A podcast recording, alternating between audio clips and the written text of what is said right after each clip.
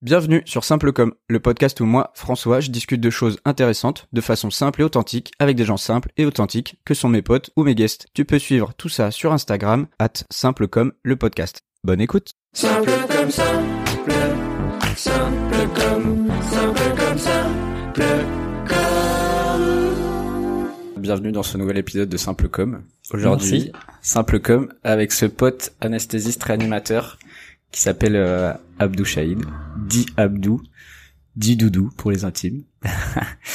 voilà, un pote euh, dit plus de 10 ans maintenant, c'est connu euh, quoi, au lycée. Et euh, voilà, on a 27 ans maintenant, chacun mène sa vie. Et toi, tu mènes une vie de réanimateur qui a pas vraiment fini ses études encore. Donc, euh, ça va être le premier point un petit peu. Est-ce que tu peux me dire, euh, faire un peu genre la sortie du bac, on va dire première année de médecine jusqu'à maintenant, un peu le, le cursus, comment t'en es arrivé à être euh, anesthésiste, réanimateur? Bah, globalement, j'ai eu la, la filière un peu classique. euh, après le bac, je suis allé en, en fac de médecine pour la première année commune aux études de, de santé. J'ai passé le concours de médecine. Ensuite, j'ai passé mes différentes années jusqu'à la sixième année où j'ai passé le concours de l'internat. Et ça, c'était en 2018. Et là, j'ai choisi ma spécialité et ma ville, donc j'ai pris euh, anesthésie réanimation euh, à Toulouse. Et là, du coup, je suis interne en anesthésie réanimation depuis euh, trois ans. Ok, trois ans d'internat et il t'en reste combien? Il me reste euh, deux ans d'internat, sachant que là, je m'arrête euh, un an pour faire un master 2 de, de recherche, donc euh, j'aurai terminé d'ici trois ans. Ok, à la trentaine, le temps a fini quoi. On n'est pas très pressé. Ouais, tu m'étonnes. Ouais, je pense de toute façon pour être médecin, faut pas être très pressé. Euh, cool. Ok. Et du coup, alors pourquoi euh, pourquoi cette spécialité? Avant de nous la décrire, on y reviendra. Mais vraiment, euh, est-ce que tu l'as t'as voulu faire euh, anesthésiste réanimateur depuis le début ou t'es passé par plusieurs euh, envies? Et il y a je sais pas un déclic, un stage qui t'a fait que ouais j'ai envie de faire ça quoi. Ben, globalement, quand on va en, médecine, on a quand même une vision assez biaisée des, des différentes spécialités, parce que ce qui est vachement médiatisé, c'est avec la chirurgie. Ouais. Moi, globalement, euh, je voulais faire de la chirurgie comme euh, une grosse partie des, des étudiants, parce que j'avais l'impression que c'était vraiment euh, Le des médecins qui savaient tout faire euh, et les autres spécialités on, on les connaissait pas pas trop et en fait en, en quatrième année euh, le système à Limoges c'est euh, globalement les trois premières années on fait pas mal de théories des petits stages où on observe et à partir de la quatrième année euh, on fait des stages à temps complet pendant euh, pendant un mois et demi, pendant six semaines où euh, on y est tous les jours euh, et on fait les mêmes horaires que, que les internes. Et moi, l'été de la quatrième année, je suis passé en, en réanimation. C'était une spécialité que je connaissais pas, qu'on connaît pas beaucoup parce que quand on demande aux gens euh, qu'est-ce que la réanimation, Mm. là avec euh, avec le Covid, on en a entendu euh, assez souvent parler, mais avant les gens savaient absolument pas ce que c'était. Et moi, pareil, on a eu quelques cours, mais et c'est vraiment mon stage de réanimation en quatrième année euh, qui m'a donné envie de de faire ça. Ok, d'accord. Et depuis, euh, t'es pas déçu quoi. C'est vraiment Non, euh, là tu continues non, dedans euh, et tu sais que c'est ce que tu veux faire quoi. J'ai aucun regret. De toute façon, c'est ce que je vais faire parce que maintenant c'est c'est choisi. euh, Ouais. plus de retour en arrière choix, possible. Mais, Mais vraiment aucun regret. putain, bien, c'est cool. Ça fait plaisir. Tu vois, quelqu'un qui fait ses études, il se dit, ah, j'ai trouvé ce que je voulais faire. Donc c'est bien, parce que des fois en médecine, enfin on sait comment ça se passe quoi. Il y en a, ils prennent des spécialités un peu par défaut parce que ils ont pas pu choisir euh, leur premier choix ou des trucs comme ça quoi. Ouais, il y a aussi, euh, il y a certes le concours de, de l'internat, mais aussi euh, euh, le fait qu'on soit pas forcément passé partout et dans certaines villes l'implication euh, dans les stages n'est pas forcément la même, donc euh, Ah les gens sont pas forcément confrontés à la réalité d'une spécialité. C'est par exemple typiquement, je sais pas, les spécialités chirurgicales. Bah quand on est étudiant, qu'on va au bloc opératoire avec le chirurgien, on trouve ça impressionnant, euh, donc on dit tiens c'est ça que j'ai envie de faire. Et ensuite le fait de suivre le même interne euh, toute la journée, on se rend compte que bah, c'est pas facile ce qu'il fait. Il opère toute la journée, il a pas forcément ses, ses repos de sécurité. Hmm. Euh, Il y a des chirurgiens qui font toujours la même chose, donc en fait c'est très intéressant pour eux, mais euh, il y en a ils se disent bah en fait non si j'ai pas envie de faire euh, à chaque fois euh, je sais pas euh, opérer que des genoux euh, Ouais, ouais, parce qu'en plus même dans une spécialité comme la chirurgie, t'as encore des autres spécialités où tu vas faire que soit de la chirurgie plastique, soit de la chirurgie euh, réparatrice. euh. oui c'est ça mais en fait il y a même euh, des surspécialités c'est comme euh, en fait on est bon que dans ce qu'on fait euh, temps, régulièrement. en fait et ouais. Et en vrai, quelle que soit la spécialité, souvent on est mené à nous spécialiser dans un domaine. On voit souvent les bons côtés. Et, Et pas le- et des fois, ouais, il y a ouais. pas mal d'internes, ils vont choisir la spécialité, ils se rendent pas compte euh, de ce Ouais, que c'est vraiment. Ça implique aussi euh, ouais, au jour le jour et sur un an et tout, parce que les stages ça dure pas non plus euh, Et c'est un peu les biais des, des séries télé, de l'image qu'on a, euh, Ouais, de certaines spécialités. et donc, euh, ouais, on y reviendra un peu à la fin. Je sais que tu regardes pas trop de séries, mais on en reparlera un petit peu après. Et euh, du coup, toi, sur ton métier, du coup, exactement, anesthésiste, réanimateur, qu'est-ce que qu'est-ce que c'est? Qu'est-ce que ça veut dire? Qu'est-ce que tu fais? C'est quoi ton rôle? Bah, du coup, il y a, il y a deux parties hein, dans, dans le métier. Ouais, il y a la deux partie noms, ouais. anesthésiste euh, et partie réanimateur, mais les deux sont, sont complémentaires. Donc, euh, il y a l'anesthésiste. euh, bon, tout le monde connaît à peu près euh, son métier. C'est euh, C'est endormir les en gens. C'est endormir les gens. C'est la... c'est la base qu'on a nous. Même ça, si je sais que c'est pas ça, c'est caricaturé. C'est le métier. euh, en fait, c'est de la médecine qu'on appelle plutôt périopératoire. C'est, ça commence par évaluer les patients euh, en consultation d'anesthésie pour une chirurgie. Et en fait, en fonction de, de la chirurgie, on va proposer différentes stratégies d'anesthésie ou récuser le patient, parce qu'en fait, euh, une anesthésie générale, c'est pas anodin. Il y a certaines Ouais. chirurgies aussi qui sont vraiment lourdes. Donc en fait, nous, on doit voir le patient euh, en consultation, évaluer ses comorbidités. C'est est-ce qu'il y a des problèmes cardiaques, des problèmes respiratoires, des problèmes rénaux, etc. Ok. Ouais, il y a un voir en vrai les travail. implications euh, qu'auront l'anesthésie et la chirurgie aussi. Par Ouais, exemple, euh, C'est pas juste faire la piqûre et dire euh, ok euh, vous m'endormez le bras, vous m'endormez tout le bas du corps et tout. Vous êtes vraiment en amont de savoir bah avant d'anesthésier, je suis obligé d'être sûr que si je l'anesthésie, il va supporter ce que, c'est ça. ce que je vais Il y a, en fait, euh, nous, le grand public, ils ont souvent la vision de des chirurgies euh, classiques, typiquement, ben, le sujet sportif euh, qui va se casser le poignet ou qui va se faire Mhm. les les croisés, qui va se faire opérer. Bah ça, c'est un patient qui est facile avec des chirurgies qui sont pas lourdes. Ok. Mais on va avoir euh, le patient euh, qui a des problèmes euh, cardiaques et respiratoires parce que c'était euh, un, un gros tabagique euh, qui euh, a des poumons qui fonctionnent pas très bien et qui a le cœur qui fonctionne pas non plus très bien et qui doit avoir une chirurgie où on doit lui enlever un poumon.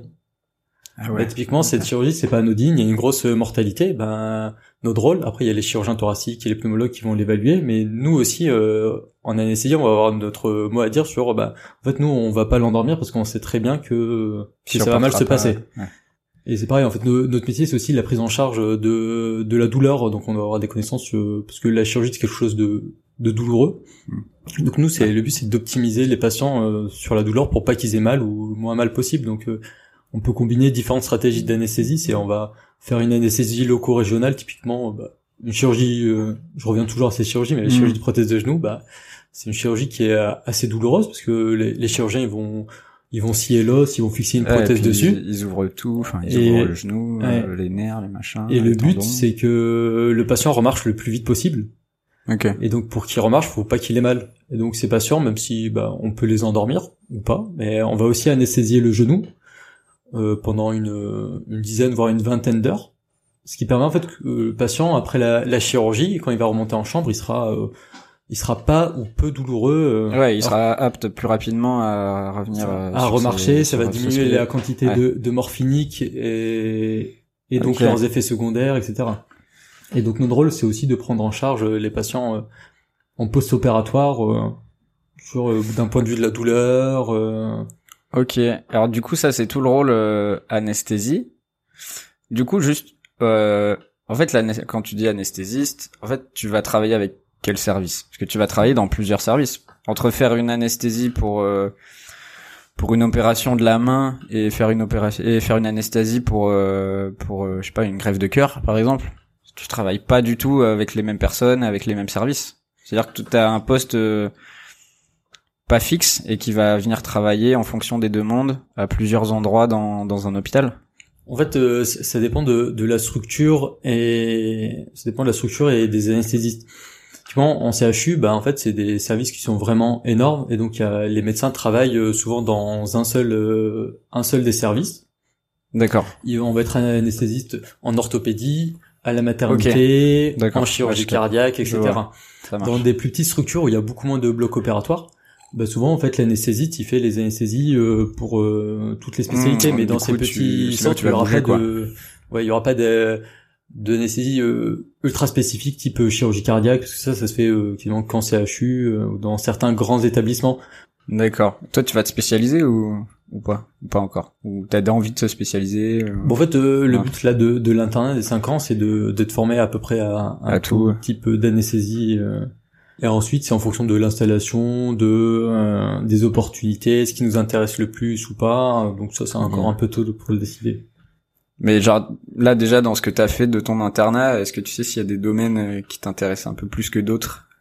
Ouais c'est notamment la réanimation. Donc là j'ai présenté la première partie sur Ok. euh, l'anesthésie. Très bien Pour répondre à la question, il y a, il y a aussi la, la réanimation.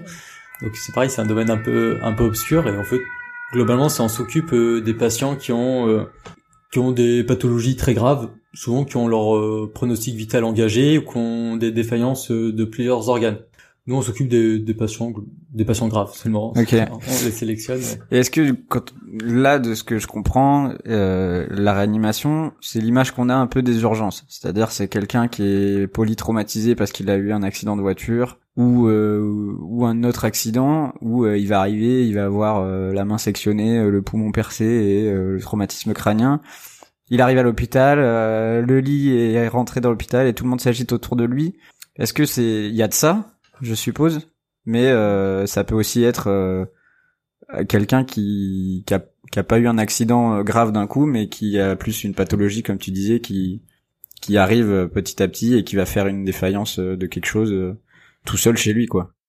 Euh, oui, oui, en fait, euh, on a différents types de, de patients. On a des patients qui sont chirurgicaux, parce que des fois, des grosses chirurgies, bah, typiquement les patients en chirurgie euh, cardiaque, euh, c'est des chirurgies qui Ouais. se font euh, sous circulation extracorporelle, c'est des chirurgies qui sont très lourdes et tous les patients après une circulation extracorporelle vont en réanimation. Le temps de, de les stabiliser, de vérifier que le bilan biologique est bien, qu'ils sont bien sur le plan respiratoire, parce qu'ils sont sous assistance respiratoire, avant de Mhm. pouvoir euh, les réveiller, les extuber, etc. On va voir le patient, bah, tu parlais du de l'accidenté de la route, ben en fait si s'il est vraiment grave, il est pris en charge dans des structures qu'on appelle le, le, le déchocage, où là en fait on va faire euh, le premier bilan, c'est voir est-ce que le patient il est vraiment instable, Ouais. et ensuite faire le bilan de, de ce qu'il a. Est-ce que en fait il est instable parce qu'il a un, un poumon qui est décollé, qu'il a un saignement en fait euh, au niveau abdominal, le bassin fracturé, etc. D'accord. T'as déjà un diagnostic de euh, Bah, en pourquoi fait, il va mal et qu'est-ce qu'il a, quoi? En fait, nous, on nous apprend à aller à ce qui est le plus urgent en premier. Donc, typiquement, Ouais. euh, s'il y a un saignement au niveau du cerveau, c'est plus important euh, qu'une fracture du poignet. Et ensuite, c'est c'est de coordonner les différents euh, protagonistes pour sa prise en charge, parce Ouais. que euh, on va appeler le neurochirurgien s'il y a un saignement euh, au niveau du cerveau, on va appeler l'orthopédiste pour le bassin, on va appeler le chirurgien viscéral euh, parce que s'il a eu un saignement au niveau du foie. Mais en fait, on peut pas l'opérer de tout en même temps. Ouais, bien sûr. Donc, faut- Et chacun des protagonistes va nous dire, bah, moi, c'est urgent. Et ce sera à nous de C'est vous qui- eux et de décider, en fait, qu'est-ce qui est urgent, qu'est-ce qui est pas urgent. Il y a certaines chirurgies, bah, en fait, euh, ça peut se faire en, en plusieurs temps. C'est le patient, s'il est trop instable et qu'il a un saignement au niveau du foie, bah, on peut dire au chirurgien, là, il est beaucoup trop instable. Faut l'opérer, mais faut pas faire, euh, faut faire une chirurgie minimaliste. C'est-à-dire, euh, faut ouvrir le ventre, euh, essayer tu- d'arrêter les saignements. tu colmates vite fait ce que tu peux et on y reviendra plus tard, quoi. Exactement. Parce Ah que ouais, ouais. si on fait une chirurgie un peu lourde du foie en enlevant une partie du foie, c'est quelque chose qui Ouais. dure longtemps et qui saigne beaucoup et un patient instable, il va pas pouvoir supporter ça. Ça c'est fou. Du coup, ça c'est vraiment votre rôle. euh, c'est le rôle de l'anesthésiste réanimateur. C'est lui qui va dire on prend en charge d'abord euh, le cerveau ou d'abord euh, le cœur ou machin. C'est c'est vraiment votre rôle vous quand il y a des urgences qui arrivent. Oui, c'est ça, parce Ouais. qu'en fait, dans Ok. notre formation, en fait, on est anesthésiste, donc on connaît le bloc opératoire, on connaît les chirurgies, on connaît leurs délais, on connaît, en fait, euh, si la chirurgie, elle est hémorragique ou pas, si elle est simple ou compliquée. Et en fait, ça nous permet ensuite de nous aider sur la prise en charge, typiquement, de ces patients qui vont être polychirurgicaux. Voilà, c'est une partie, euh, hein, elle est polytraumatisée, mais euh, on a eu les patients qui ont des problèmes respiratoires, euh, comme euh, les Covid. Avant, il y avait les grippes graves en hiver, maintenant, il y a eu le Covid euh, assez longtemps, mais c'est des patients qu'on Ouais. va mettre sous assistance respiratoire. Donc là, c'est beaucoup moins brutal euh, que que le- l'accident de la route où Mm. la personne allait bien et euh, Oui, d'un coup elle est. ouais. euh, Alors que là, le, le Ouais. Covid, bah, il attrape le Covid, il a, il sent son il a un état se dégrader petit à petit. et il s'aggrave progressivement. Ouais. Et nous, en fait, euh, souvent, il est hospitalisé avant d'arriver chez nous. Il y en a certains qui restent chez eux jusqu'au dernier moment, et mais assez souvent, il est, il va aux urgences, il va dans un service de de maladies infectieuses, de de pneumologie. Et quand il commence à s'aggraver sur le plan respiratoire et qu'il a besoin d'avoir une assistance respiratoire ou des quantités d'oxygène trop importantes, il va dans notre service en, réanimation. Ok. Du coup, euh, par rapport à ça, tu penses que pour faire ce métier-là d'anesthésiste réanimateur, euh, c'est quoi qu'il faut comme qualité, la principale qualité pour être vraiment anesthésiste réanimateur euh, Tu penses que c'est quoi? C'est genre du sang-froid, c'est être euh, réactif, c'est genre être détaché par rapport à ton patient? Je pense qu'il faut faut être curieux déjà. Ouais. Parce que euh, faut qu'on ait des connaissances dans un peu toutes les spécialités. Faut qu'on ait des connaissances en cardiologie, en néphrologie, en pneumologie. On sera toujours moins compétent qu'un cardiologue en cardiologie, Oui. moins compétent qu'un pneumologue en pneumologie. Mais pour s'occuper de nos patients, on a besoin d'avoir des connaissances assez assez poussées dans ces différentes spécialités. Ok.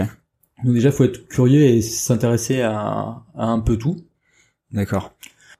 Après, euh, le, le sang-froid, en fait, souvent, le sang-froid, c'est dû à- aux situations qu'on connaît ou qu'on connaît pas. Donc, euh, Ah, c'est l'expérience. quand sait quand c'est gérer une situation, c'est beaucoup moins stressant quand on sait pas le, le gérer. Donc, euh, oui, c'est c'est une qualité qui est intéressante. mais Pour moi, c'est pas forcément la, c'est quelque chose qui, qui s'apprend. Donc, Qui, pour ça, moi, qui ouais, va c'est- venir ouais, petit à petit.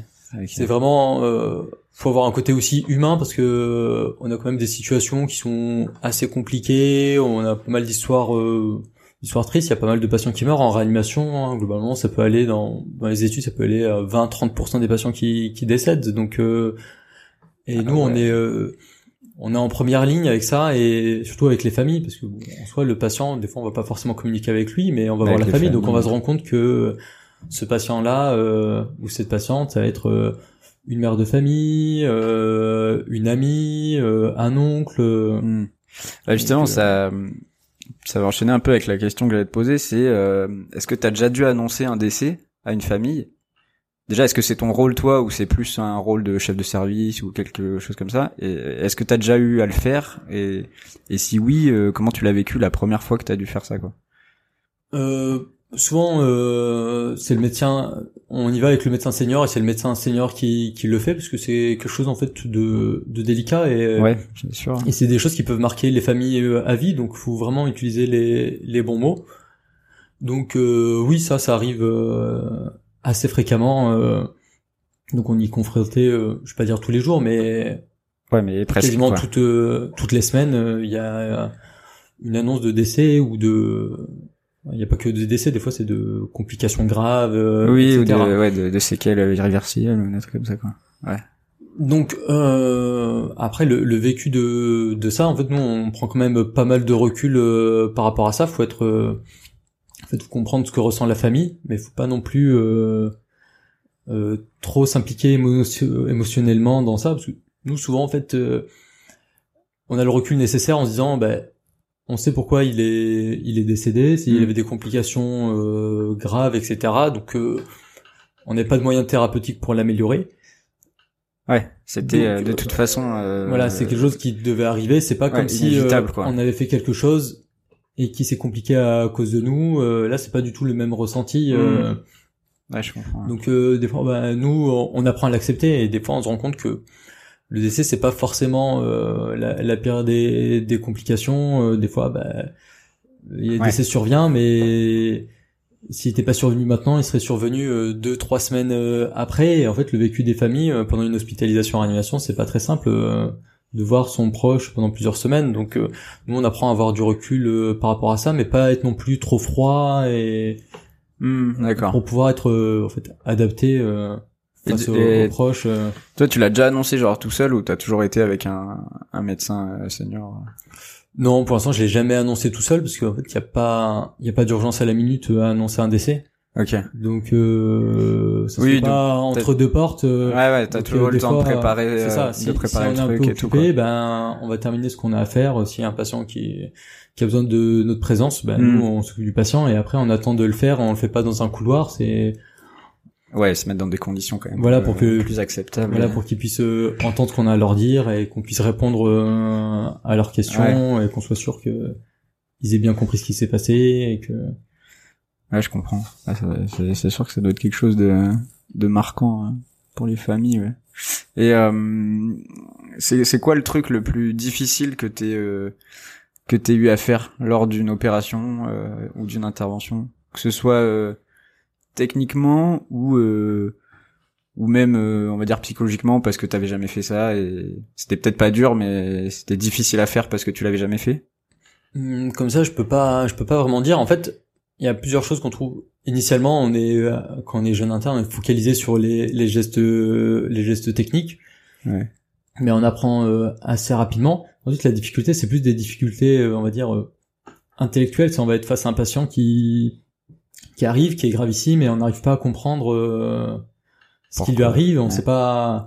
On fait un peu de symptomatique, mais mais des fois, en fait, ça arrive que on comprenne vraiment pas euh, ce qui se passe. En fait, faut, faut rester humble euh, par rapport à ça. euh, où on avait une hypothèse et en fait, c'est pas du tout ça. Et euh, ça arrive euh, des fois que bah, le, le patient décède et on n'a pas compris. euh, on n'a pas compris ce qui s'est passé. Ouais, vous savez pas et Non, ouais.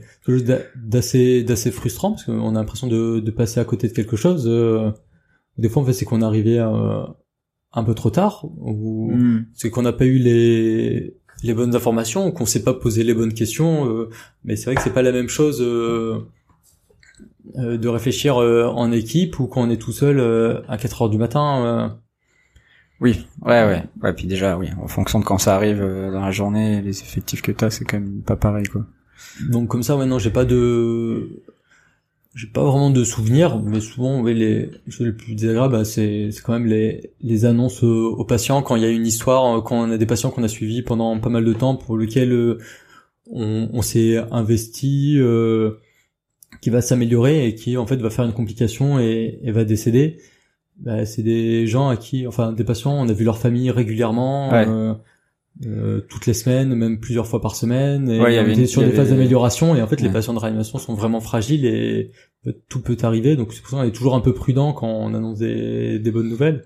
Et c'est vrai que à la fin, c'est comment c'est c'est presque plus simple d'annoncer des, des mauvaises nouvelles que des bonnes nouvelles. Parce que là, en fait, la bonne nouvelle, on a toujours peur que on dit bah le patient va mieux et qu'il Ouais, puis une après, complication il et comme il est fragile, tout, en fait, il peut se dégrader très très vite. Donc souvent l'amélioration est lente, mais la dégradation est rapide. Donc euh, c'est que D'accord. Ah, je comprends. ouais.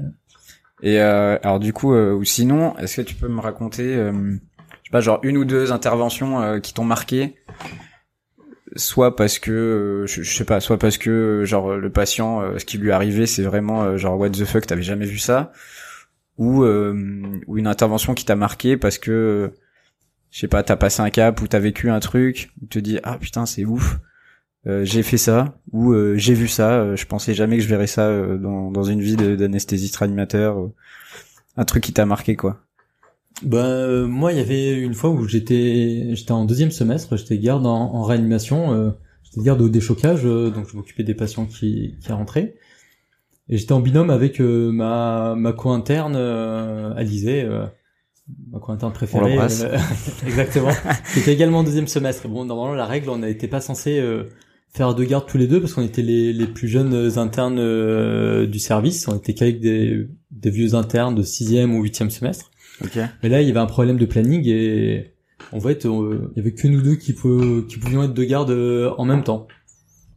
Et donc vers, euh, il s'était pas passé grand chose de, c'était un, c'était ouais. un samedi, donc sur les premières euh, parties des 24 heures, c'était pas passé grand chose. Et à 6 heures du matin, euh, je suis réveillé par euh, par ma chef qui me dit, euh, on va prendre en charge un patient euh, qui s'est pris un coup de couteau dans la gorge. euh, euh, dans, dans Toulouse. Euh, les, le SAMU va l'amener rapidement, ils l'ont pas intubé. Il va probablement dé- décéder sur la route, mais faut que tu sois prêt. Donc, Ouais.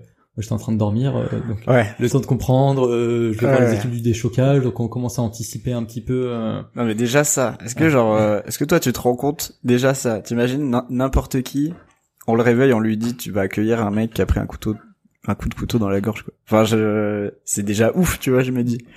Mais toi tu vas le prendre en charge. Du coup t'es, tu te prépares comment? Enfin tu te dis quoi dans la tête euh? Tu te Bah, dis en c'est comme d'hab ou euh, ouais non là c'est vraiment.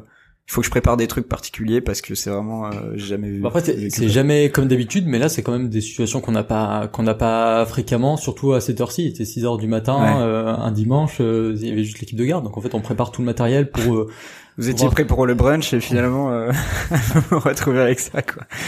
Donc euh, pour euh, préparer pour transfuser le patient, pour euh, mettre de- des, des médicaments pour euh, bah, si jamais il fait un arrêt cardiaque, Mm. euh, pour euh, l'intuber en fait, le mettre sous ventilation mécanique, euh, sous respirateur. Ok. Donc en fait je fais ça, je j'appelle ma co-interne euh, Alizée pour que pour qu'elle vienne parce que Ouais. dans ce genre de situation euh, Il vaut mieux être deux. ou- Ben, niveau prise en charge médicale, oui, il y avait- il y avait ma senior. euh, Enfin oui, oui, bien sûr, mais plus on est, euh, parce qu'il y a pas mal de choses à faire et on prévient aussi l'équipe euh, d'anesthésistes euh, réanimateurs du bloc opératoire D'accord. parce que le patient il pourrait potentiellement être transféré au bloc opératoire.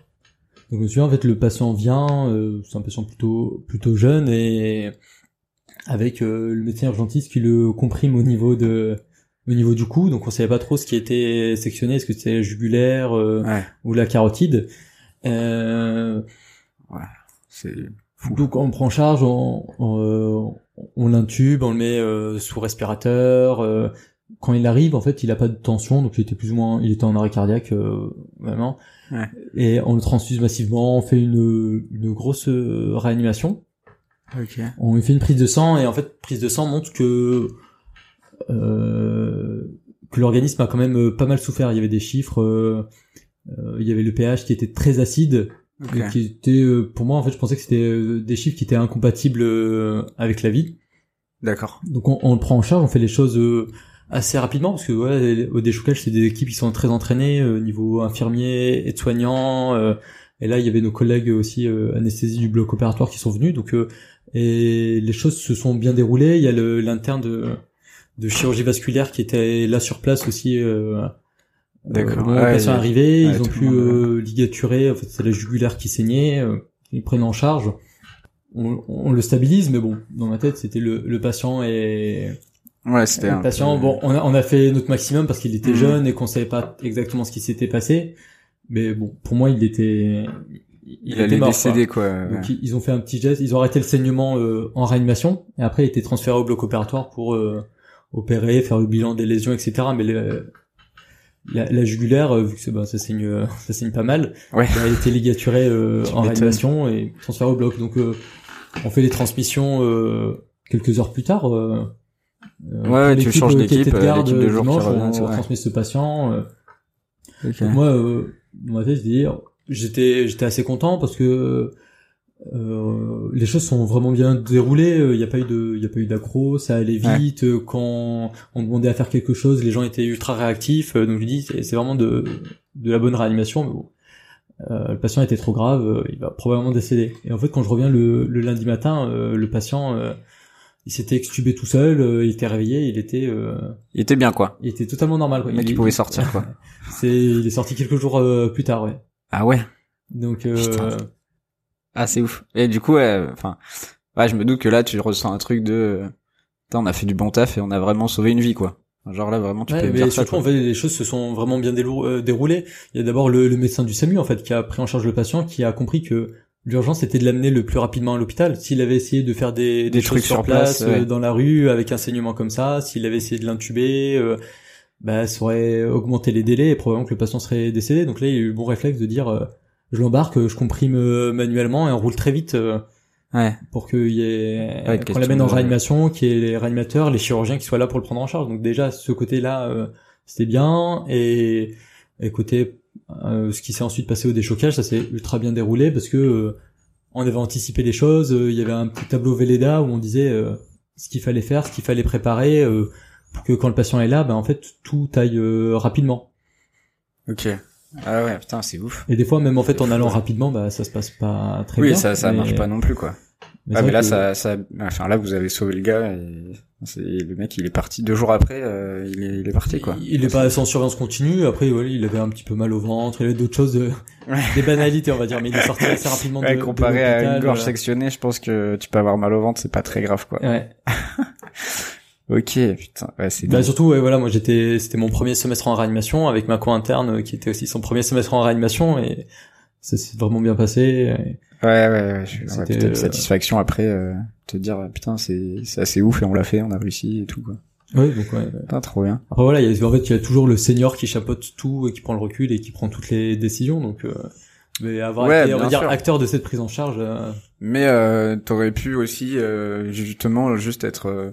Enfin, peut-être que ça arrive plus maintenant à ce niveau-là, mais t'aurais pu être juste, euh, genre, choqué et, et buggé parce que t'avais jamais vécu ça et dire, euh, ouais, j'arrive plus à rien faire, euh, tu sais, j'ai rentré en panique et Ouais, tout. des fois en fait, ce qui est un peu dur quand on est jeune instinct, c'est trouver sa place en fait euh, Ouais. dans la prise en charge d'un patient grave, parce qu'il va y avoir plein de gens qui, qui ont leur rôle. Il y aura le senior qui sait ce qu'il doit faire. Il y a l'infirmier qui a euh, 20 ans d'expérience et, Et qui qui, sait ce exactement fait. ce qu'il veut faire. Et, nous, en fait, faut Toi, t'as six faut à mois. sa place. enfin, euh, ouais. ça, j'ai quelques donc mois d'expérience et il faut faire les choses rapidement et Ah, et puis il faut avoir une Donc, confiance euh, en ce que tu fais euh, énorme quoi. T'as pas le temps de trembler, euh, quoi que tu fasses, tu peux pas trembler et te permettre de de pas réussir ce que t'entreprends quoi. Même si c'est un truc euh, facile, faut faut quand même le faire quoi. Exactement, ouais. Donc si c'est arrivé genre des des situations dans ces trucs toi ou des gens que tu connais qui euh, qui sur une intervention l'ont pas senti et par exemple on dit euh, non là je le sens pas, je, je vais pas y arriver, euh, je préfère pas faire.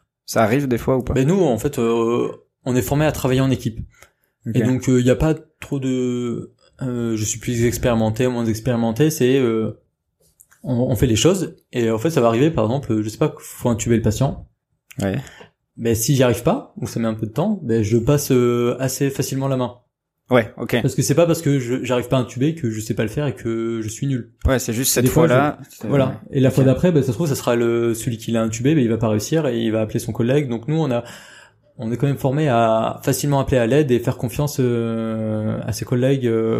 Donc il y a plein de fois, bah si, si je le sens pas parce que en fait il est il est 7 heures du matin, euh, j'ai bossé euh, pendant euh, 23 heures d'affilée, je suis fatigué. Il y a mon co Ouais. interne euh, qui est au bloc opératoire qui euh, lui euh, a pas eu grand chose, est bien reposé, est frais et dispo. Et, et que Et normalement c'était à moi de le faire, mais que euh, moi je sens pas de le faire et que lui il se le sent, ben il le fera. Donc le, en fait on fait au mieux pour le patient, pas pour euh, sa fierté personnelle. euh, on arrive Ah ouais, à un ouais, stade non, où mais en je fait pense que ouais, c'est même pas une question de fierté, mais des fois de, de justement, et de savoir être humble et de dire, euh, là, là, j'y arrive pas ou je le sens pas.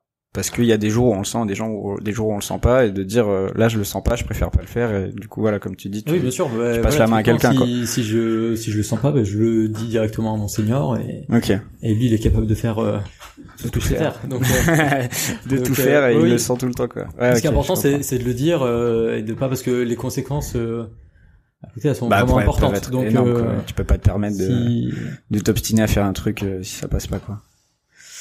Ok. Bon, on va faire un petit, euh, un petit point Covid maintenant. tu peux pas y échapper en étant à la euh, mode. en étant à l'hôpital, c'est le sujet tendance. euh, du, du- bah, enfin, en plus, on va en revenir. euh, voilà, tous les deux, on se connaît très bien. euh, On en a parlé pendant la période. Et pour rigoler un petit peu, t'étais, t'étais un peu ce. Tu sais, on avait toujours ce pote qui connaît un pote qui bosse à l'hôpital, qui machin. Nous, on avait vraiment ce pote qui bosse à l'hôpital, tu vois. Donc, il y avait des, voilà, on avait des infos entre guillemets. Peut-être que d'autres avaient euh, quelques jours après. Mais euh, voilà, mais du coup, je, rapidement, comment t'as vécu toi euh, cette période Covid? Est-ce que, parce que surtout en termes de, en tant qu'anesthésiste réanimateur, ça t'a touché de, de plein fouet dans ton quotidien à l'hôpital? Ou pas spécialement? Oui, ça, ça a totalement euh, bouleversé les choses. Donc il y a eu la, la, la première vague. Ouais. Donc là, c'était vraiment euh, un peu, un peu l'inconnu. Euh, mais c'est vrai qu'on avait des informations un peu plus tôt. Moi, je me souviens que mon chef de service, euh, je devais aller en vacances à Ouais. Vienne. Mhm. Et euh, juste avant de, de partir en vacances, il m'a dit, bah non, on n'y va pas. Et Ah. je lui ai dit, bah pourquoi euh, Il m'a dit, si tu vas, tu pourras pas revenir. Il y a Ah ouais, vraiment des, chances qu'on soit confiné au moment où il parlait pas encore de, de confinement. Il m'a dit, euh, le risque c'est que tu ailles, tu sois bloqué là-bas. Oh là, Désolé. c'est bon, le micro n'est pas tombé, pas de souci. Et que euh, on ait potentiellement besoin en fait de toutes les ressources humaines euh, possibles. D'accord. En fait, et Ah ouais. c'était juste euh, les premières vacances en fait au moment du premier confinement. Absolument. Et donc euh, nous, il y avait pas mal de, en fait, il y avait beaucoup d'inconnus parce que c'était une maladie qu'on connaissait pas. Donc au début, on disait bon, c'est une simple grippette. Euh, on avait les Ouais. données un peu chinoises euh, qui étaient pas forcément très fiables. Euh, Donc au début, on prenait ça un peu à la légère. Après, on s'est rendu compte que c'était quelque chose d'assez grave, d'assez contagieux, mais qu'on savait pas traiter euh, correctement. Donc nous, on a eu pas mal de à, à Toulouse. En fait, euh, on n'a pas eu énormément de patients lors de la première vague. Ok. Et on les a eu en décalé par rapport euh, au Grand Est, euh, à Paris. Hmm. Donc nous, on a eu beaucoup de, de temps pour se pour se former.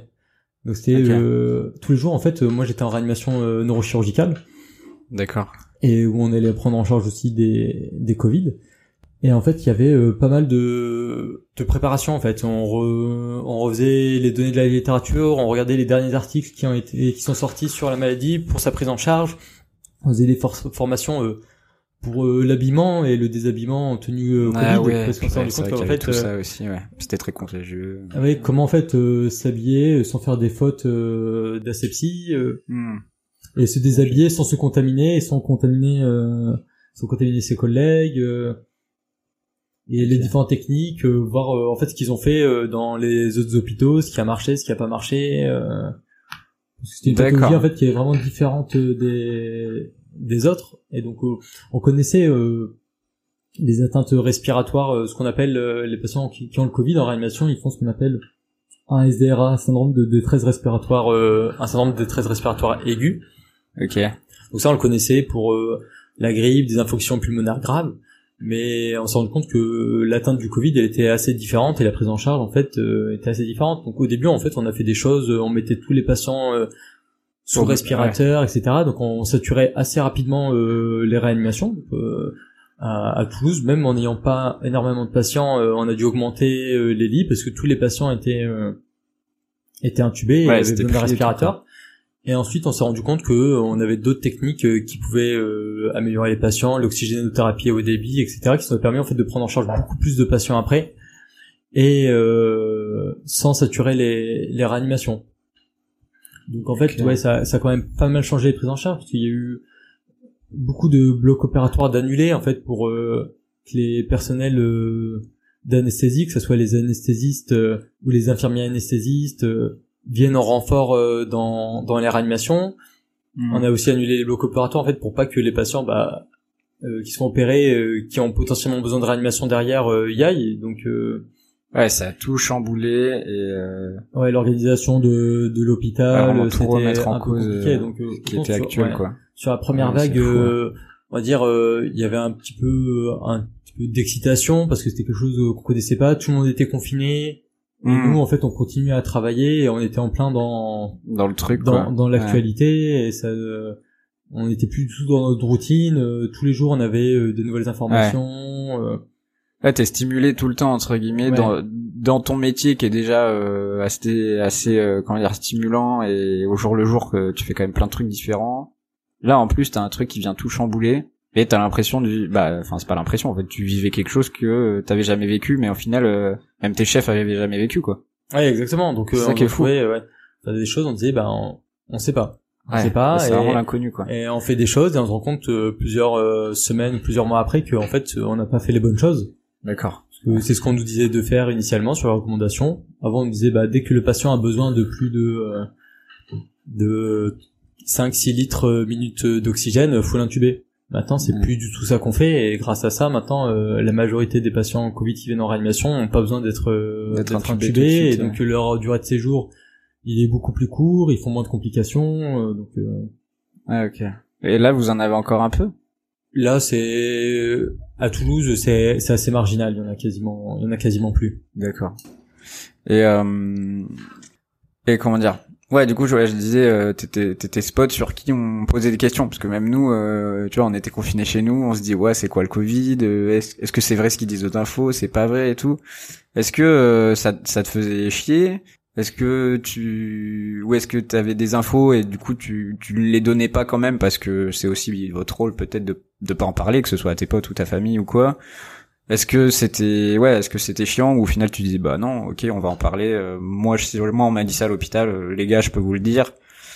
Comment tu gérais ça, ce fait de d'avoir des gens de l'extérieur qui te posaient des questions sur un truc où même finalement vous vous aviez pas trop d'infos? Ben, avec le Covid, il y a eu aussi euh, pas mal de désinformations, de mauvaises informations, des, des choses qui circulaient euh, sur les réseaux sociaux. On voyait des fois un message euh, d'une infirmière euh, du CHU de Toulouse euh, qui a vu un patient mourir euh, et qui lui a parlé, qui lui a dit ça, euh, alors qu'en fait à ce moment-là il y avait eu zéro patient qui était décédé au CHU de Toulouse. Il y avait eu Ouais, à un moment un mail de la chef de service d'infectiologie qui disait que les anti-inflammatoires euh, ça, ça faisait Ah que oui. les patients jeunes je me rappelle de ça, exactement. et ouais, on m'avait demandé.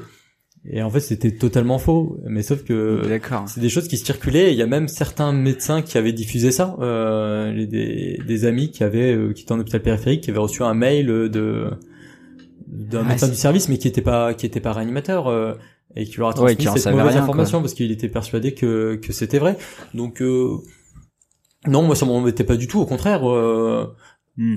après, j'en savais pas bien plus euh, que les autres, mais mais je pense que c'est aussi mon rôle de en tant que médecin de donner les informations parce que à l'hôpital, on n'a rien à cacher. Il, y a, il y a le secret médical par rapport à, à des aux patients. Aux patients qui sont Mais là. après, ouais. sur les connaissances d'une maladie, au contraire, c'est faut les diffuser pour éviter la désinformation, pour euh, que les gens comprennent, euh, parce que en fait, tout le monde Ouais, était euh, était concerné par ça. Ah bah ouais, ouais. si je parlais d'une maladie qui touche 10 patients en France euh, et donner les détails à tout le monde, il y a, Ouais, y a aucun va, intérêt. Là, tout le monde a été confronté, tout le monde a, a eu un proche qui a eu le Covid. Sur la première vague, euh, pas forcément, mais après, oui. Ouais, Mais au tout début, il y avait vraiment euh, énormément d'informations euh, à droite à gauche. Et faire le tri, c'était pas c'était pas très simple parce que euh, c'était tout le temps euh, on citait toujours un médecin après euh, c'était- information, et des fois c'était vraiment un médecin qui avait dit ça qui avait une connaissance dessus. Ou des fois en fait non ils ont cité un médecin spécialisé dans le Covid mais, Mais lui, enfin, il en avait infectiologie jamais mais il avait jamais dit ça. Ouais. Ah, c'était ouf. donc euh, Genre euh, professeur Raoul quoi. On le citait mais voilà quoi. Genre mais, mais par exemple vous, genre quand vous entendiez euh, Raoult là passer à la télé, au final j'ai l'impression on a vu que lui et deux trois autres. Genre vous ça vous en tant que médecin réanimateur, c'est-à-dire euh, médecin qui prend en charge euh, bah, directement les patients quoi, qui est vraiment au premier euh, au premier rang. Genre ça vous saoule ou vous ou limite vous en foutez, vous dites vas-y en vrai il, a, il dit ce qu'il veut, nous on s'en fout, les patients on les a, on les accueille. T'as même pas le temps de regarder un peu ce qui se passe euh, à la télé ou ce qu'ils racontent quoi. ben en fait euh, euh, moi j'ai pas de télé déjà mais Ouais. Bon. En fait, nous, on suivait l'actualité, mais l'actualité euh, scientifique, parce que là, c'est- c'était vraiment Ouais. important, parce qu'en fait, on était face à une maladie qu'on connaissait pas, Ok. et donc si on voulait améliorer euh, les patients, il fallait qu'on ait le plus de connaissances sur cette maladie. Et pour ça, en fait, le meilleur moyen, c'est d'avoir les articles scientifiques des pays en fait qui ont été confrontés au Covid. Euh, Il y avait eu l'Italie où ça s'était où ça avait été très compliqué. Ah c'était hardcore aussi. Et ouais. en fait, ils, ils avaient beaucoup plus de patients que nous, et donc ils avaient déjà un peu plus de recul que nous euh, pour dire euh, les, les complications que pouvaient faire euh, les patients et les prises en charge euh, qui ont potentiellement marché ou pas. euh. donc euh, on suivait de très près l'actualité. Après euh, les, les débats euh, chloroquine, pas chloroquine, etc. Euh, moi, je vais pas rentrer dans, dans le débat euh, sur euh, Didier Raoult. euh. Mhm. mais en fait, ce qui nous embêtait, c'était euh, on a quand même perdu pas mal de crédibilité niveau scientifique avec des études qui ont été menées, qui ont été en fait qui avaient plein de biais, qui ont été Ouais, très mal, faites.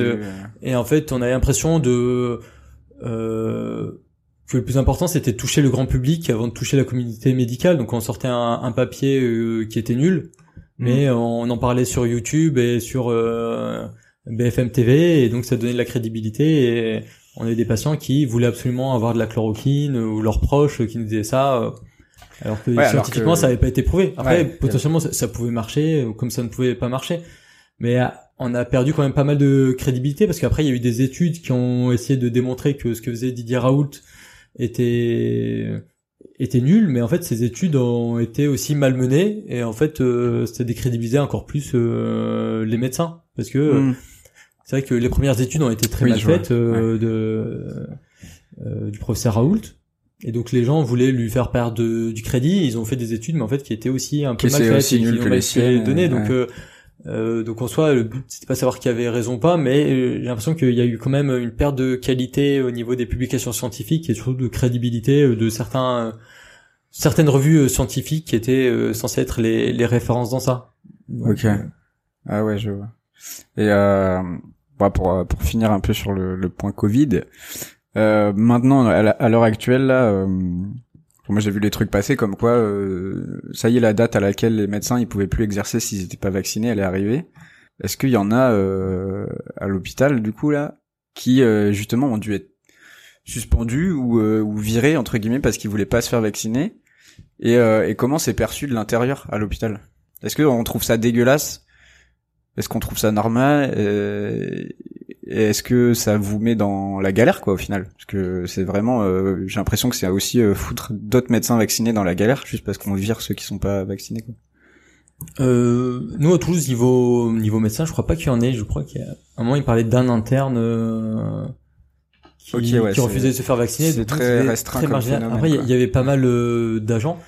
Moi j'ai pas été confronté en fait à énormément de de gens qui étaient euh, qui étaient anti-vax.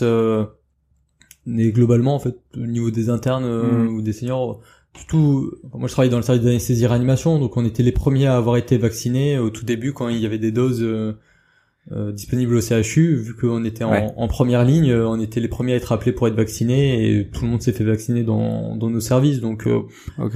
j'ai pas envie de parler au nom de, de tous les médecins et, Ouais, non, et non, des bien sûr. internes.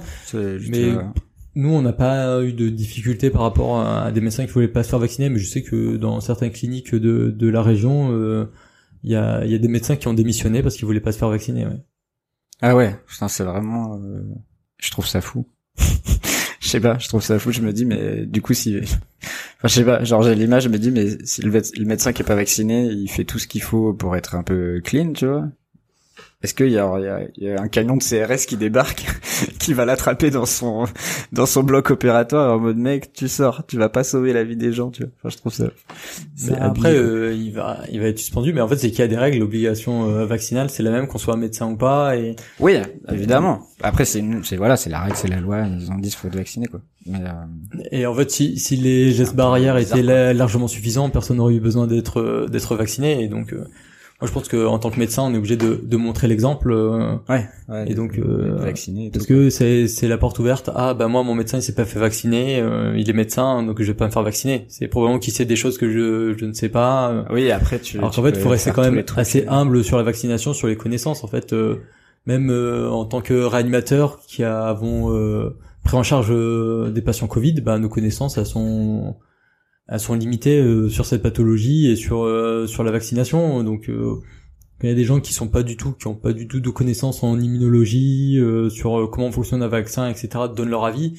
Ouais. C'est- C'était un peu la porte ouverte à. Ouais, il y a la liberté d'expérience, euh, d'expression. ouais. d'expression, mais euh, faut pas mettre son titre de docteur en avant en parlant d'un domaine qu'on connaît pas. Moi, je vais pas me permettre de parler de de certains domaines médicaux où j'ai aucune connaissance euh, parce que les gens vont risquer de porter euh, crédit à ce que je dis parce que je suis médecin alors que j'ai aucune Ouais, alors que euh, pas du tout. idée euh, de Ok. Ouais, non, mais ouais, ouais, évidemment. Bah, c'est c'est un peu le souci aussi de de ça, quoi, de ce qu'on nous vend à la télé. La plupart des gens, c'est ça, c'est à quoi on dit quoi. euh, bah docteur machin, mais en fait docteur ça veut, ça veut dire quoi Est-ce Ouais, qu'il est spécialisé dans ce domaine ou en fait il est juste docteur euh, ouais, et puis c'est juste un titre, quoi. Enfin, c'est. Tu peux être docteur, mais si t'es médecin généraliste euh, depuis 30 ans et que t'as jamais refait un peu de d'immuno ou quoi, euh, je pense que tu connais pas plus euh, qu'un qu'un jeune qui sort d'études mais qui a fait une thèse sur euh, sur les vaccins Exactement, comme ça, quoi. la médecine c'est ultra vaste. en fait c'est c'est quasiment des métiers différents, les différentes spécialités. et C'est pour ça que chacun a son domaine. C'est comme ça que la médecine avance. Et... Ok. Yes. Bon, on va, on va bientôt finir. Juste à la fin, on va parler un peu des anecdotes. Parce que euh, moi, je pourrais en raconter que tu nous as raconté. Mais euh, bon, c'est mieux si c'est toi. Euh, déjà, un peu les, les, les choses que de ton métier t'a permis de faire. Tu vois, je sais que par exemple, t'as pu faire du jet. T'as pu faire de l'hélico. Je sais pas si t'as pu faire d'autres trucs. Ouais, bah, euh, oui, oui, euh, j'avais accompagné un, un chirurgien, un chirurgien cardiaque pour une greffe cardiaque euh, pendant que j'étais en service euh, en réanimation de, de chirurgie cardiaque. euh, on était euh, en train de boire un verre en ville avec le groupe d'amis de, Ouais, ouais, les de copains, Limoges, quoi. de- Ouais. mais qui sont toulousains. Et je reçois un SMS du, du chirurgien pour dire on a accepté un cœur pour, pour un patient, est-ce que tu veux m'accompagner? Donc euh, Ouais. Putain, c'est ouf. Et du coup, là, t'es parti. T'as pris, t'as été, euh, t'as pris ta voiture, t'as été à l'aéroport. Le jet, il t'attendait. non, je, suis- Euh, je suis allé à l'hôpital Ah, et en fait il y a un taxi qui vient nous chercher à l'hôpital parce qu'il y a besoin de, de matériel en fait à récupérer. D'accord. Ah ouais. Et, et on allait prendre euh, du coup euh, ouais, le, le jet. euh, T'as pris le jet, mon gars. Ah, Cristiano Ronaldo et tout. exactement.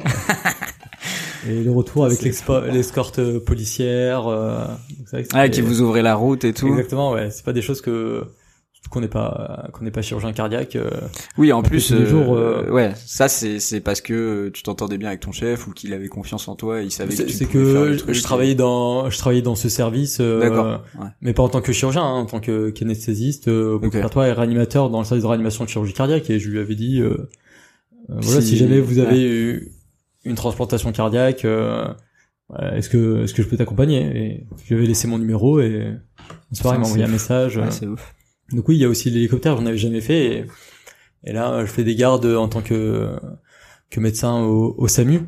Mais en fait, c'est un moyen qu'ils utilisent euh, assez fréquemment. Donc Ouais. euh, finalement, ouais. C'était pour aller, euh, c'était pour quoi comme intervention euh, l'hélicoptère? Bon, l'hélicoptère, on le prend quand même euh, assez fréquemment parce que c'est un moyen de transport euh, assez rapide et surtout dans dans la région euh, toulousaine avec les Pyrénées. Des fois, c'est juste des transferts entre un Ah, hôpital à un périphérique autre, et, D'accord. et, un- et le CHU. euh.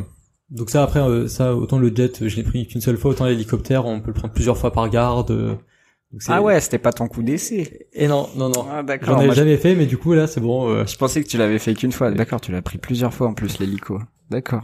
Ouais, mais le, Putain, le, CH le SAMU euh, 31 euh, possède deux hélicos, je crois que c'est l'un des seuls de France à en posséder euh, autant. il est pas mal, euh, pas mal utilisé. D'accord. Ok. Putain, ça se trouve du coup, euh... là les potes toulousains quand ils voient un hélico au-dessus, c'est peut-être toi quoi. Exactement. ouais. Passe la main, Ouais. fais coucou. ah non, c'était le bleu de la gendarmerie. Bon, c'est bien dingue. essayé.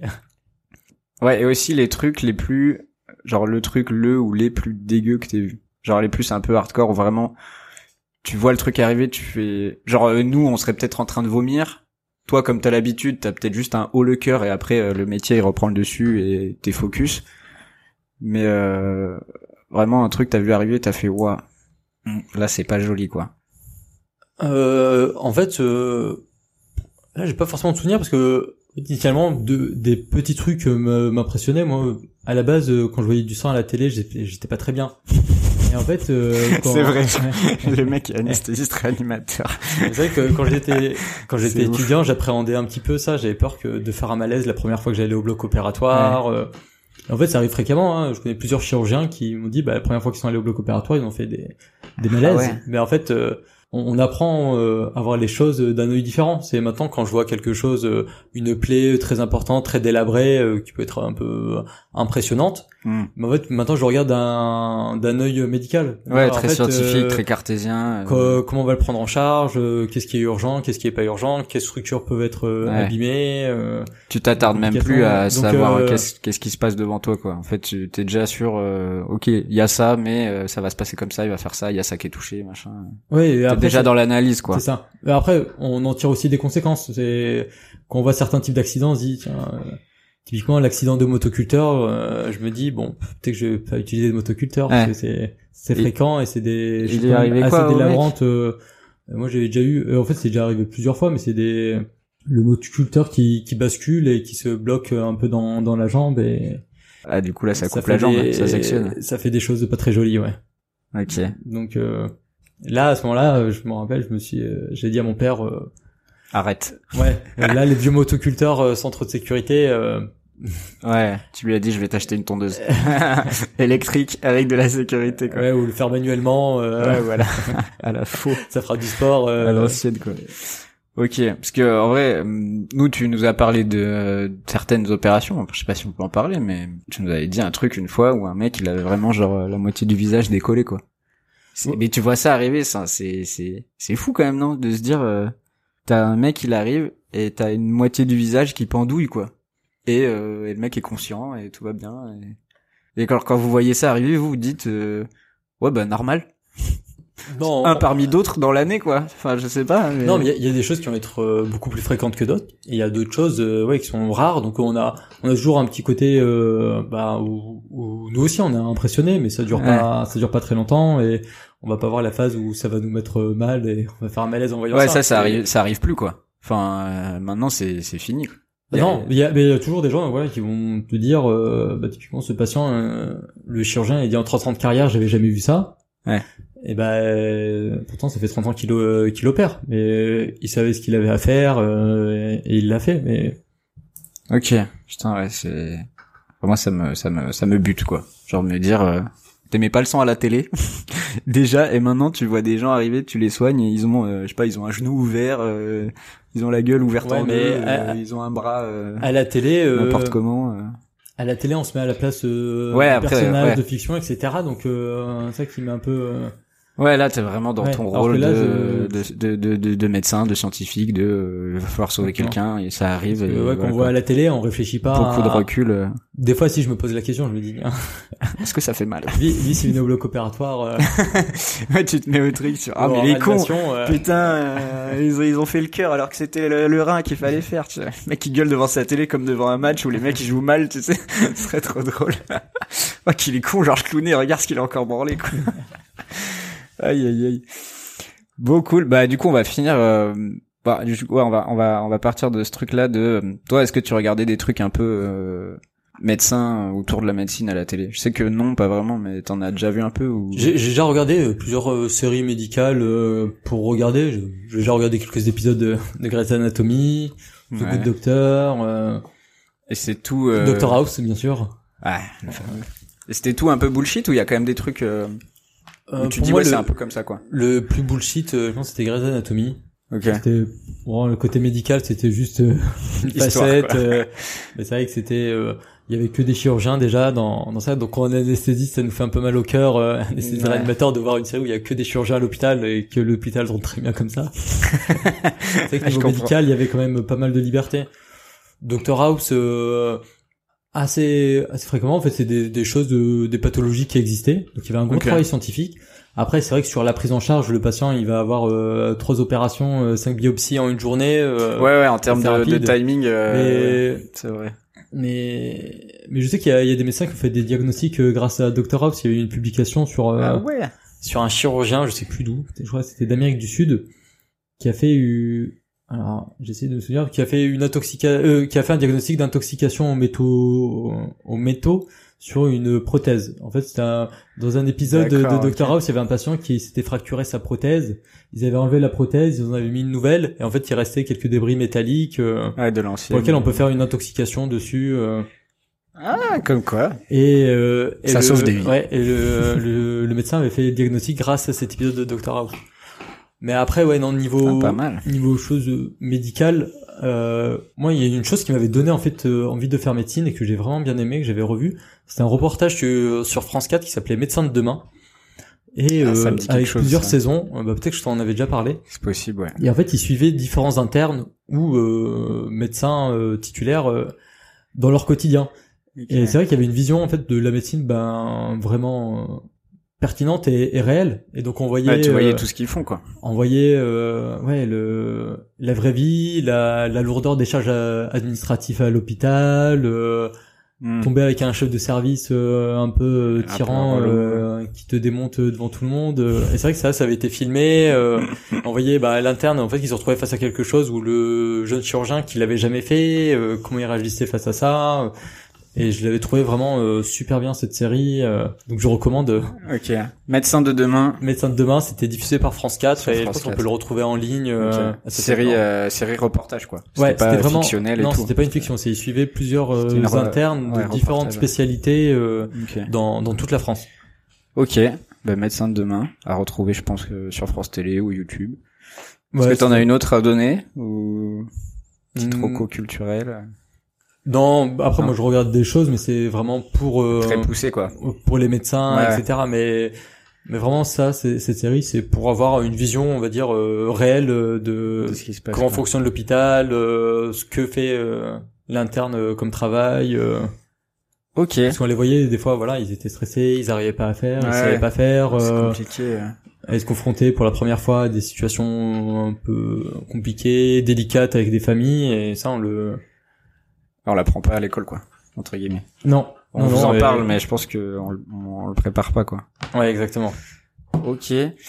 Et euh, eh ben moi mes petites rocos parce que j'ai cherché un petit peu, j'ai travaillé entre guillemets. Euh, j'en donnerai trois. Il y en a une, euh, je me rappelle, je me suis fait un petit cadeau. J'ai acheté la BD euh, l'incroyable histoire de la médecine de Jean-Noël Fabiani et Philippe Bercovici. Je ne sais pas si tu connais ces gens. Non du tout. Euh, en tout cas, voilà une euh, une BD, euh, enfin un bouquin BD assez épais qui reprend un petit peu l'évolution de la médecine avec les grandes les grandes avancées, euh, que ce soit autant matériel que découvertes, euh, des trucs comme ça. Donc vraiment très cool. Et sur Canal je me suis fait la saison euh, cet été Hippocrate saison 2. Enfin cet été non, un petit peu après même. Hippocrate saison 2 sur Canal. Alors du coup en termes de médecine, je ne sais pas si c'est très euh, réaliste, mais euh, je pense que euh, un peu dans le sens surtout euh, gestion de service. C'est hyper euh, intéressant sur comment marche un service et le la relation avec les autres services euh, quand il y a un service qui galère et tout. Donc voilà, Hippocrate qui raconte la vie d'un service d'urgence, je crois. Euh, qui euh, avec des avec les internes et les problèmes qui sont liés.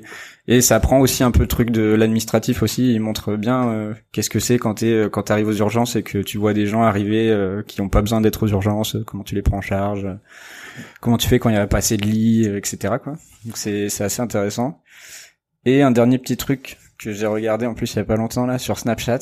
S'il y en a qui sont encore dessus. Ah, oui, je, je, vois. Euh, tu vois, je sais pas. Le, du magazine de la santé, trois minutes. Euh... 3 minutes pour une vie. Franchement, des fois, je retombe dessus et, et franchement, c'est cool. Tu vois, t'as as une minute de Snap qui s'enchaîne et euh, ça dépend. Des fois c'est sur des hommes, des fois c'est sur des animaux, euh, des fois c'est. Si je me trompe pas, c'est le magazine de, la santé euh, qui fait en fait ces petits reportages et qu'ils font en trois minutes. Donc c'est c'est pas de la fiction en fait, c'est vraiment. Ah non là pour le coup, euh, ouais. trois minutes pour une vie, c'est c'est vraiment des micro reportages.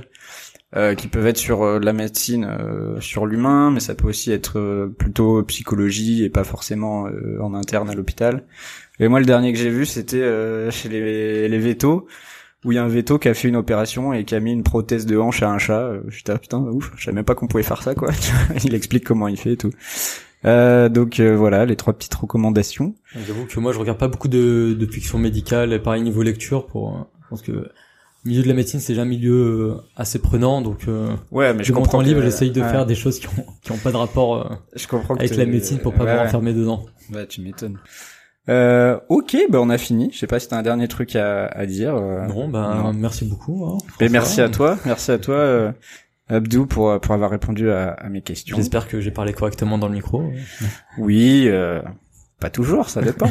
Mais c'est pas grave. on est on est des artisans. Hein. Là, c'est vraiment. Euh, il y a la, la, tireuse à bière juste à côté qui fait du bruit en plein milieu du truc. Bah c'est pas grave. Après moi, j'en bois pas. Hein. On s'adapte. non, tu n'en bois pas. ok, bah écoute, euh, parfait. Merci beaucoup. Bah, merci à toi. Et euh, à très vite tout le monde. Salut.